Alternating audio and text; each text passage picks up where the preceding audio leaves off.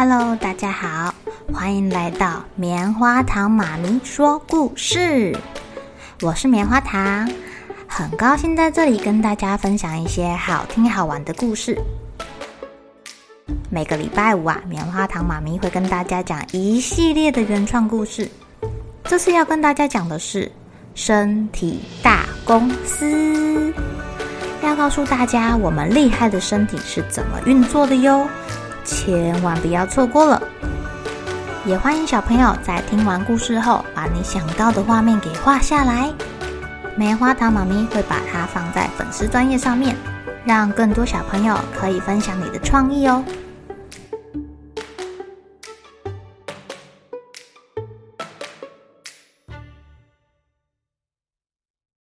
喂喂呃，兄弟们，我们要准备着陆了。让这些人类尝尝我们水痘病毒的厉害！哎，你是谁啊？我们也要着陆了，别跟我们抢地盘啊！你们是谁呀？敢跟我们水痘病毒抢地盘？你们可能不知道，我们就是让人类闻风丧胆的带状疱疹。哦，你也是疱疹哦。哦，那还好吧，哪里可怕啦？顶多顶多就是让人类长个小水泡，看起来红肿红肿，有一点点痛而已啊。哎哎哎哎哎哎，我们我我们是纯疱疹呐！哦，一家人一家人。谁跟你是一家人呐？哼，你们真是孤陋寡闻，没有听过带状疱疹。那应该有听过灰爪吧？那个那个可是会让人类痛不欲生，痛的范围比你们要大很多，持久多了。可以说整个神经节负责的范围都会抽痛、刺痛，痛痛痛痛痛死你！带状疱疹凶狠的说：“哦，我们可是……”单纯疱疹病毒，哎，果然不太一样，不太一样。像我们这样单纯善良，只有在人类免疫力低的时候，身体的警卫没有什么战斗力的时候，才会偷偷的跑出来捣蛋。哎呀，也就是在那个嘴巴呀、鼻子附近啊，或是生殖器官附近长几个小水泡啊。哦，要是这个人类常常很累，不好好睡觉，不好好的休息，或是吃得饱饱的，我们就有好多机会出来玩耍哟。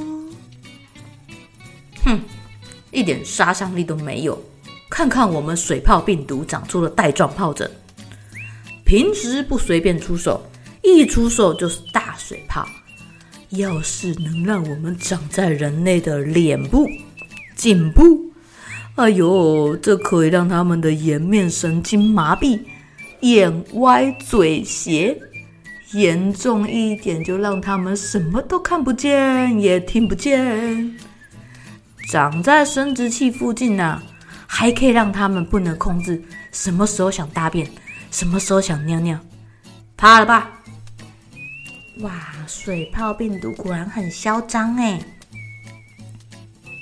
你们平时也跟我们单纯疱疹一样，躲在那个三叉神经节里面吗？单纯疱疹病毒很好奇的问。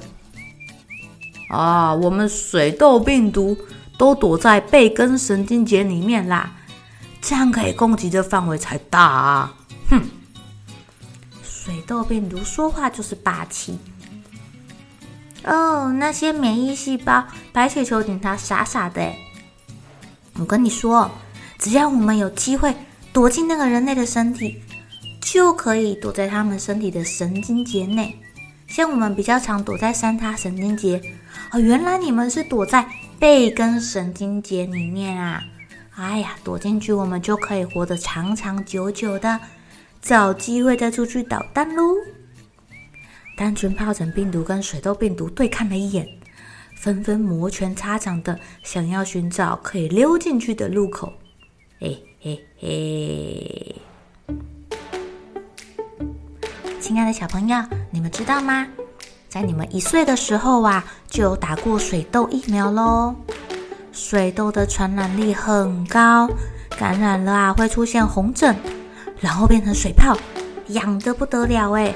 但是你千万不可以抓哦，抓破啦就变成一个一个的伤口喽，那个是很容易被其他的细菌感染的，而且还会留下疤痕，变得丑丑的。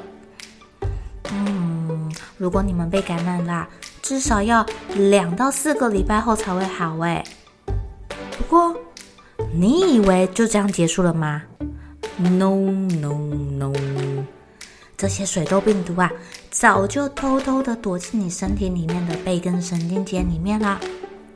等你哪一天免疫力变差了，就会偷偷跑出来作怪，让你再度又痒又痛的。